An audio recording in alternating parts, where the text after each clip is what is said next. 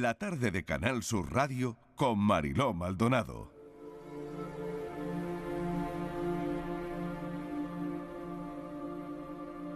El miedo me ha acompañado desde la infancia. Yo no era de esos niños que tenían miedo a la oscuridad o a los monstruos. Yo tenía un miedo disfrazado de frustración y tristeza, a no poder ser yo mismo, a suspender y también a fracasar como hijo, a no ser querido. Estos días, escribiendo este libro, recordaba una historia inocente, infantil y en el fondo dramática, pero que a mí me reveló lo que yo quería ser. Un Madelman. Uno de esos muñecos pequeños, articulados de 17 centímetros. Con ellos, yo era capaz de imaginar y vivir todo tipo de aventuras y de afrontar los mayores peligros sin miedo. Porque como su lema declaraba, podían con todo. Y podían porque yo creía que podían. Eso era lo que yo quería ser.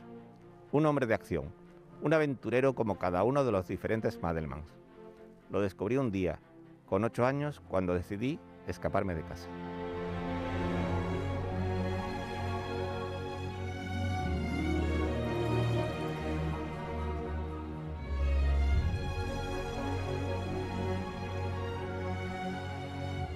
El miedo es de valientes. Julio de la Iglesia es el autor de este libro. Es TEDx. Y nos va a contar parte de, de su historia hoy. Julio, bienvenido. Gracias por acompañarnos. Buenas tardes, muchas gracias por hacer esa recreación, esa lectura del libro. La verdad es que me ha emocionado oírlo en, en palabras de otra persona. ¿Qué miedo tenemos que sacudirnos de encima, Julio?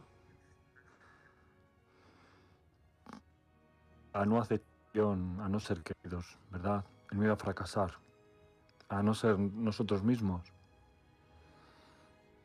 Ese es el principal miedo que hay que sacudirse, ¿no? El, miedo al fracaso, por ejemplo, ¿no?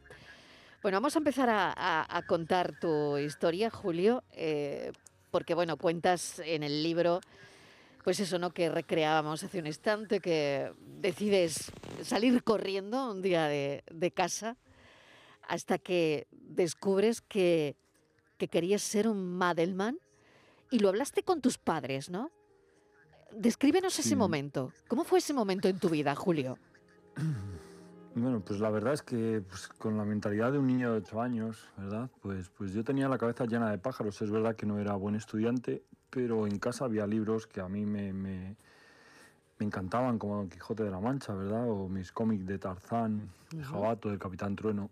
Y todo eso hizo en mí una coctelera donde yo todo el día estaba pensando en, en vivir ese tipo de vida, en salir al camino y, y encontrarme con lo que yo pensaba que era el mundo y el colegio no me gustaba. Entonces, bueno, pues un día con ocho años efectivamente me, me, escapé de casa, le di una nota a mi hermana que ponía, papá, mamá, me voy a dar la vuelta al mundo, no os preocupéis, estaré bien y volveré pronto.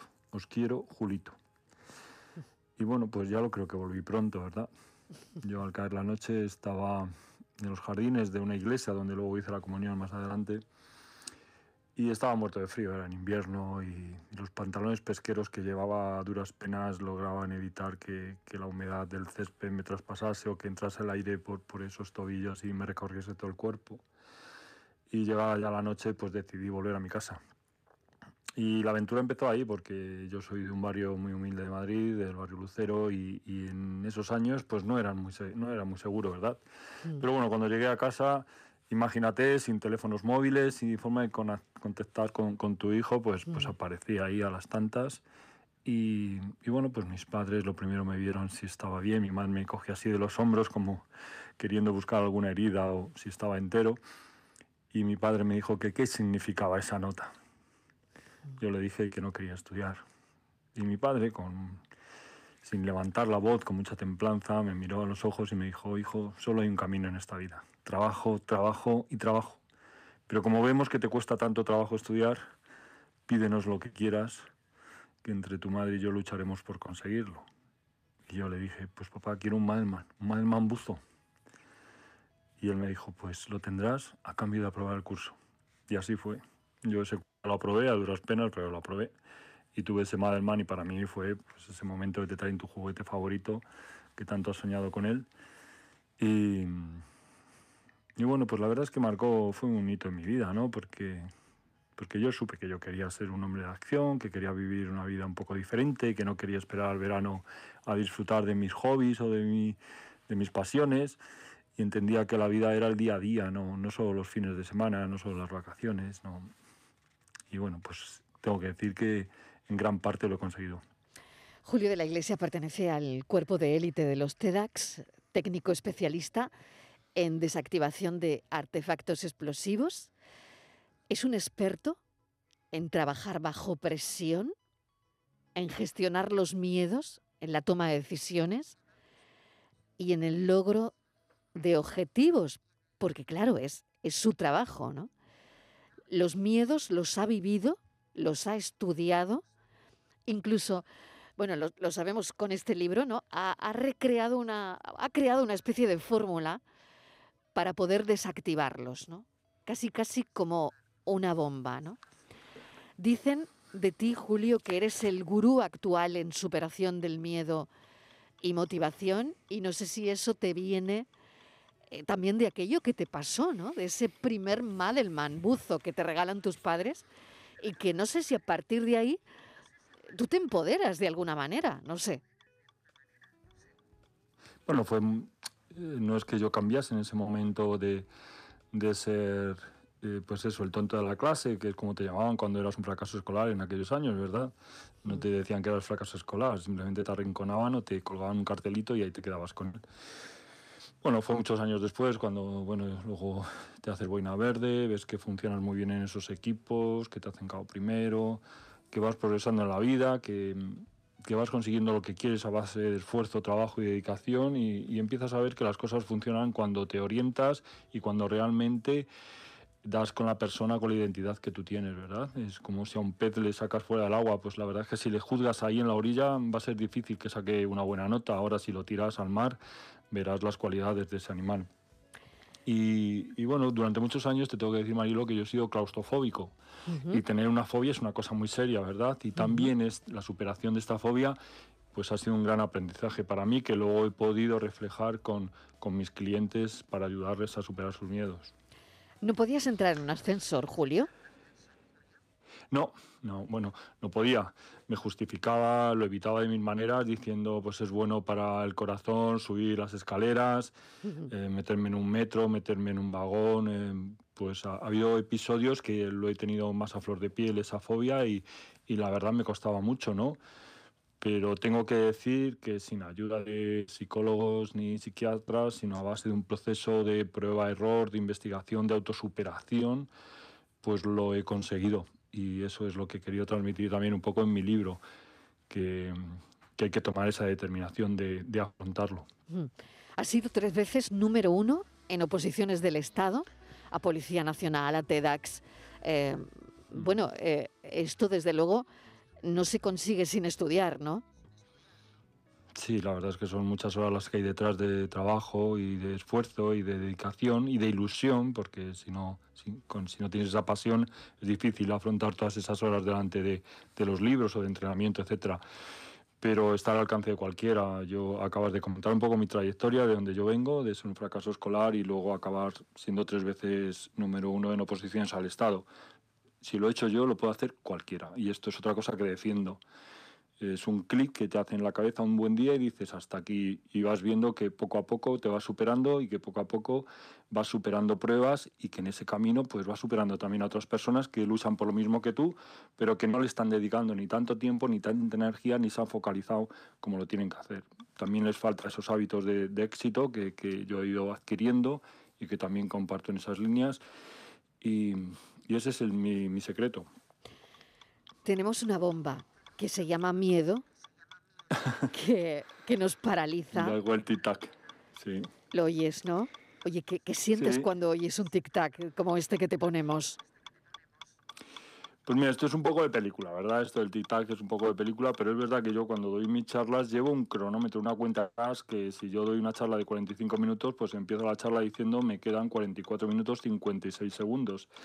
Y siempre intento acabar en los últimos segundos. Alguna vez ha sonado esa, esa, alarma y la verdad es que a mí se me encoge el corazón, ¿verdad? No me gusta que, que, suene el reloj en una cuenta atrás. Pero bueno, pues todos tenemos unos retos en el trabajo, ¿no?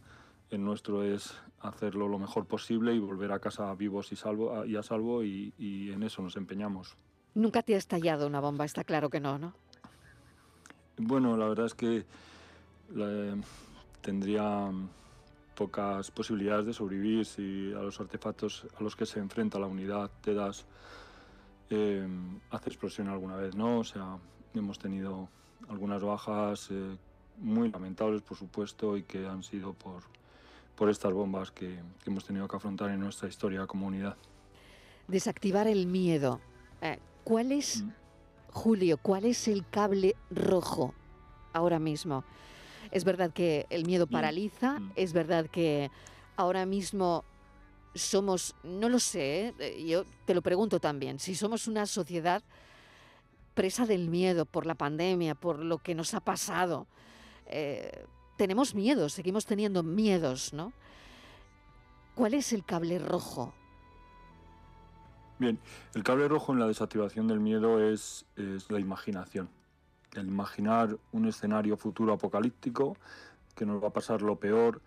Ahí es donde hay que tener la imaginación pues atada en corto, ¿verdad? Para, para centrarnos en el aquí, en el ahora, en la realidad, en lo que estamos viviendo. Y no tanto imaginar escenarios pues que no nos van a ayudar a empoderarnos, a salir, a, a recoger esa energía que necesitamos. Yo creo que es normal que en estos momentos sintamos miedo por todo el historial que llevamos de, de fallecimientos y muertes, por ejemplo, en nuestro país, ¿verdad? O sea, a quién no le falta un amigo, un familiar, un ser querido que se lo ha llevado esta pandemia. Es un miedo muy justificado. Pero también digo que desde la queja, desde el agobio, desde el enfado, desde la tristeza, que es normal que lo sintamos, hay que remontar y colocarse en la posición de tengo que ser parte de la solución, de aquí tengo que salir vivo, tenemos que sobrevivir, mi negocio tiene que sa- salir adelante.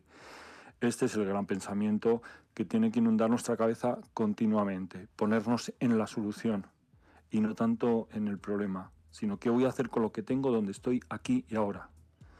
Y, y ahí hay mucho trabajo que hacer. ¿Se contagia el miedo, Julio?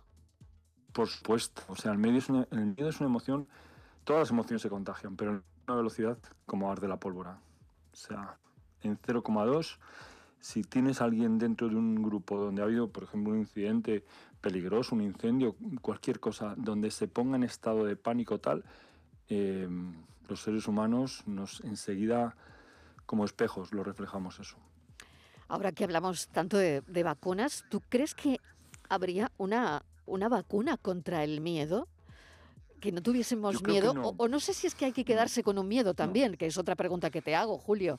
No, no, no. El miedo no puede desaparecer. O sea, para mí el miedo es un trampolín al éxito. O sea, yo gracias a que tenía miedo a suspender, estudiaba el doble y el triple y entrenaba el doble y el triple. O sea, para mí el miedo ha sido un trampolín al éxito. O sea que hay que Yo- quedarse con algún, al miedo. Yo no, con algún miedo. no- Claro, claro, yo no lo tengo como enemigo. A mí cuando el miedo se presenta le interrogo, le pregunto, ¿qué has visto que yo no he visto? ¿Qué es, qué es lo que te está preocupando? Para que el miedo vuelva a su sitio, a su rincón, yo le tengo que dar seguridad. Y entonces me tengo que poner a trabajar en la seguridad, tengo que estudiar más, tengo que, que esforzarme más, tengo lo que tenga que hacer para conseguir que mi seguridad aumente y el miedo disminuya. Para mí no es un enemigo. Además, es que sin miedo no hubiésemos llegado hasta el día de hoy. El miedo es lo que ha conseguido que la humanidad prospere. Cuando buscábamos una cueva, no buscábamos una cueva donde se viese la puesta de sol. Buscábamos una cueva principalmente donde no hubiese serpientes, ni escorpiones, ni arañas venenosas, ¿verdad? Eh, el miedo ha, ha custodiado, ha vigilado porque toda la especie humana siga adelante y sobreviva. Sin miedo no, no, no, no no llegaríamos a mañana. O sea, es que en la primera calle que cruzásemos, cruzaríamos sin mirar. Eh, Es imposible vivir sin miedo eh, y además es que no es aconsejable. Mm. Solo personas enfermas eh, viven sin miedo, no, no son conscientes de ello. ¿no? La valentía, voy a la valentía, al, al coraje, ¿no? Tú como TEDx, por ejemplo, ¿no? Em, es una condición importante el coraje, la valentía. De alguna manera está todo esto relacionado. Bueno, es verdad que hay personas, eh, todos nacemos con unos tantos por ciento de, mm, de felicidad, ¿verdad? Hay gente que son más felices de forma innata, genéticamente, pero hay un tanto por ciento, 50-60%, que depende de cómo afronte la vida, cómo, cómo quiera comportarse, el grupo de gente con la que se mueve, todo este tipo de cosas influyen mucho en esa felicidad. En el miedo, en la valentía, ocurre exactamente lo mismo. Si tú estás rodeado de gente miedosa, tus papás están todo el día asustados y pero lo normal es que tú crezcas siendo una persona asustadiza y que hayas comprado muchos de esos miedos. De hecho, de padres fóbicos, hijos fóbicos, normalmente. En cambio, si te rodeas de personas entusiastas, con ganas, que nos achantan, que dicen, bueno, esto es difícil, pero hay una posibilidad y ¿por qué no lo vamos a conseguir?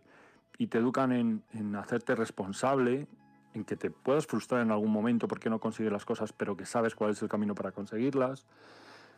La, valentina, la valentía se entrena y por supuesto hay personas que de entrada, eh, mucha gente dice, joder, pero es que esa templanza que a lo mejor tú tienes o ese arrojo tal, es que claro, tú eres Tedas. Bueno, pues yo les digo, sí, yo soy Tedas, pero es que parece que todos estamos un poco cortados por ese mismo patrón, ¿eh? porque tú ya eras así, lo único que la especialidad ha pulido ese carácter, pero tú ya tenías esa base de, bueno, pues quiero ayudar a la gente, quiero ser una persona de servicio a la comunidad, me gustan los deportes de acción, me gusta este tipo de cosas, ¿verdad? Igual que hay otras profesiones que dijo, es que ya de pequeñito se le veía que él quería ser médico, o que quería ser cocinero, o que quería ser periodista. Eh, creo que hay que estar muy atento a nuestros hijos para saber realmente para qué han venido, ¿no? qué es lo que en ellos vibra, que a lo mejor no es nuestro sueño ni es nuestra aspiración, pero que en ellos es algo que está ahí latente y que está esperando ver la luz.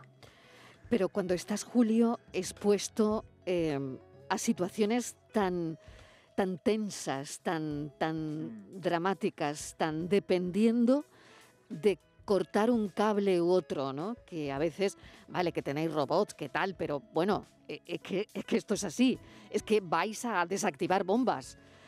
Eh, ¿Hay trastorno postraumático? ¿Hay un estrés postraumático de personas que, ves a tu alrededor que, tienen por, por esta, esta presión tan, tan fuerte? Bueno, yo diría que sinceramente nos preparamos para este tipo de actuaciones, ¿verdad? Esto no es una cosa de que hoy te quieres ser TEDAS y mañana estás en la calle desactivando, no es así. Tiene un curso muy largo y donde se exige muchísimo y donde algunos no acaban y los que acaban lo hacen con una preparación, creo, altísima. Estamos eh, a nivel mundial muy, muy reconocidos los TEDAS españoles por, por el terrorismo que hemos tenido. Y sin entrar en detalle, te tengo que decir que cuando sales a trabajar sabes realmente lo que tienes que hacer y sabes del riesgo al que te enfrentas y eres consciente de que el riesgo cero no existe y que la seguridad total tampoco existe, ni en el TEDAS ni en ninguna faceta de la vida. Y eh, intentas hacer tu trabajo lo mejor posible este postraumático, eh, yo como te das no lo he vivido. Y no conozco a ningún compañero que tampoco lo haya pasado. Sí me ha pasado en otra experiencia dentro de, la policía, que, que, sí arrastré durante muchos años, pero que no tiene nada que ver con las bombas. Pero efectivamente, cuando no interiorizas bien una situación, cuando no superas un miedo, al final se te puede convertir en un pánico. Más de 20 años ejerciendo de TEDx. Anteriormente había servido en la unidad antidroga y contra el terrorismo. Em, bueno, y, fíjate qué curioso que al final eh, también te enfrentas a personas con miedo. Por ejemplo, con miedo a que se le hunda una empresa. Em, sabemos que hablan contigo personas de multinacionales y me imagino que lo hacen también porque tienen muchos miedos, ¿no? Eh, creo que, claro, cuando manejas eh, cifras astronómicas, ¿no? Y lo digo porque sé que eh, estás ayudando a gestionar determinados temores a directivos de empresas como Google, como del Banco Sabadell, como McDonald's o como Pfizer, atención. ¿Qué ves en ellos? ¿Ves mucho miedo? ¿Cómo, ¿Cómo estás ayudando a estas personas? Bueno, la verdad es que detrás de todas estas empresas hay personas, hombres y mujeres, que en algún momento fueron muy valientes, muy valientes, porque apostar por un negocio en nuestro tiempo no es nada fácil y sobrevivir es algo épico, ¿verdad? Tal y como, como está la sociedad, las crisis que llevamos pasando desde el 2008. Bien, normalmente son vasos comunicantes. Problemas que hay en casa se comunican con problemas que hay en el trabajo y todo se va haciendo una bola que hay veces que la persona no sabe bien digerir. Hay personas muy operativas que son muy buenos profesionales, pero luego en casa son muy malos gestores, muy malos padres, madres, tal, y empiezan a tener dificultades para gestionarlo todo. Ahí hay que poner orden, efectivamente, y ver realmente cuáles son los horizontes, la escala de valores, lo que es importante, qué podemos hacer. Luego entran los equipos, la forma de liderazgo, la forma de escuchar, de tomar decisiones. Todo esto es un trabajo de investigación con el cliente que en poco tiempo se da cuenta de qué es lo que está fallando e intenta poner remedio. Hmm. Tienes una fórmula y quería hablar de ella, ya me queda poco tiempo, no, no, no veo de cortar esta entrevista porque me parece sumamente interesante, la verdad, todo lo que nos estás contando. ¿eh? Y bueno, tengo mm. que eh, contarle a los oyentes que este libro sale a la venta hoy y, mm. bueno, que mm, está ahí, ¿no? Para que eh, lo puedan comprar o, lo puedan, me imagino que también lo pueden hacer por, por Amazon o en las librerías, ¿no? El miedo es de valientes. Bueno, hablaba de una fórmula matemática a la que has llamado MC4. Claro, yo me imagino que te llevas las cosas también a tu terreno, ¿no? No sé si hay algún cable que se llame así o algo así, pero bueno, tú lo llamas MC4. La M mm, corresponde a la motivación, ¿no? Sí, bueno, has andado cerca porque el C4 es un explosivo, ¿verdad? Un explosivo plástico. Por eso, creo que te lo llevas a tu terreno, ¿no? Sí, sí, sí, bueno, es, es algo natural en mí. Bien, la motivación efectivamente es que te importe muchísimo más lo que tienes que superar que el miedo que te da superarlo. ¿Bien? El saber ese para qué quieres hacerlo, para qué te quieres levantar cada mañana, para qué te vas a enfrentar a eso si realmente te escuece, ¿no? Entonces, cuando mm. encuentras que te compensa, ya dices, vale, tengo miedo, pero doy el paso. Y ahí está el miedo es de valientes. Solo es mm. valiente aquel que tiene miedo. Mm. Solo es valiente aquel que tiene miedo. Esto le tiene que quedar claro a todo el mundo. Miedo tenemos todos. Lo que pasa que unas veces somos cobardes y otras veces somos valientes. Unas veces nos compensa superarlo y otras veces nos da igual. Y pasamos y olvidamos. Bien. Luego vendría el control emocional. Es muy importante mantener esa calma. Esas son las cuatro Cs, ¿no? Sí. MC4, la M, la motivación. Y las vamos a por las cuatro Cs, ¿no? Control emocional, certeza del riesgo, capacidad resolutiva y coraje en la acción. Control, certeza, capacidad y coraje. Es verdad que combinando motivación y capacidad, ¿verdad? Por ejemplo, durante muchos años se ha entendido que la motivación es lo primero, la actitud es lo que cambia. Eh, efectivamente, yo estoy muy de acuerdo en que la motivación es muy importante, pero en mi trabajo, por ejemplo, si no eres capaz de resolver de una forma eficaz, te puedes convertir en la siguiente baja.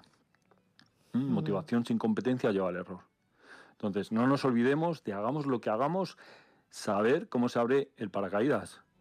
No mm. solo de, ay, yo me tiro, ¿no? Tú tiras, pero ¿sabes lo que tienes que hacer cuando saltes? Claro, pero Julio, qué presión no poderse equivocar. Sí, es verdad. Claro que te puedes... Claro, mm, es, que, es que tu trabajo, es que, mm. bueno, es alucinante, porque vale, yo estoy aquí, me puedo equivocar y me equivoco a veces y te, te, puedes equivocar en un titular y no se muere nadie no pasa nada. Mm.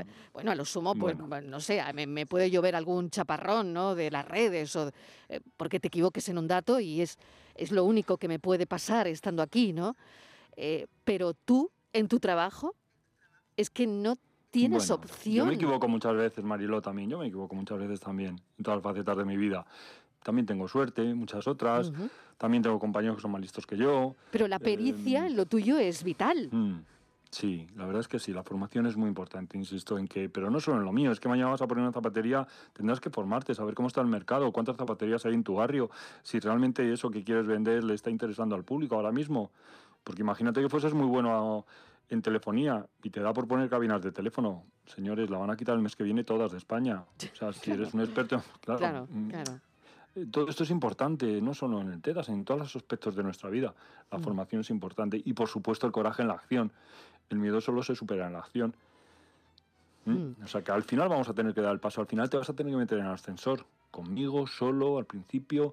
Vamos a hacerlo poco a poco, pero te tengo que decir que al final te vas a tener que meter en el ascensor. Que hmm. no hay atajos. ¿El libro a quién se lo dedicas, Julio? Mm, el libro, pues en la dedicatoria digo que... mm, mira, la voy a leer porque me la sé, ¿no? Pero, pero te la quiero... Te emocionas, ¿eh? te, te oigo emocionado. Es que mm, tengo una familia muy grande, la verdad. es decir, y tengo unos padres que, que es lo mejor que he tenido en mi vida y tengo una hija de la que estoy muy orgulloso y muy agradecido por haberla tenido. Bueno, te la leo. Venga, Este libro se lo podría dedicar a quien más se lo merece, a mis padres, por ser un ejemplo intachable en mi vida. Pero querida Paula, este libro es para ti, hija. Bueno, pues eso. Julio de la Iglesia, mil gracias. El libro sale hoy a la venta. Te deseo toda la suerte del mundo. Y Muchas gracias. bueno, sé que la tienes, sé que la tienes, pero hay otra cosa que es muy interesante de lo que hablas y es de esa gestión del, del miedo, ¿no? El miedo es de valientes. Gracias, un saludo, Julio. Un placer. Muy amable. Gracias a vosotros. Adiós. Un abrazo.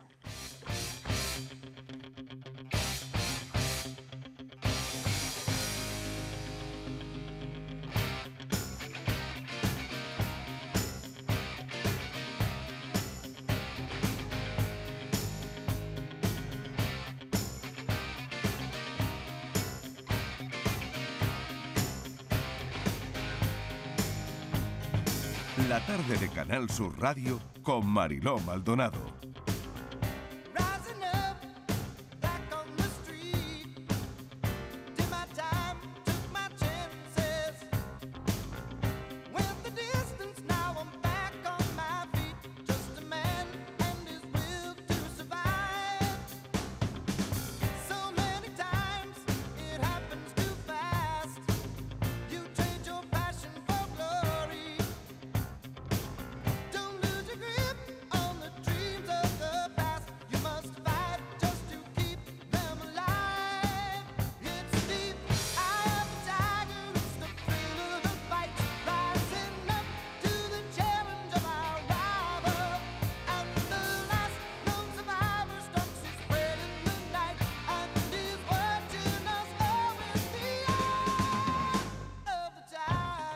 La tarde de Canal Sur Radio con Mariló Maldonado.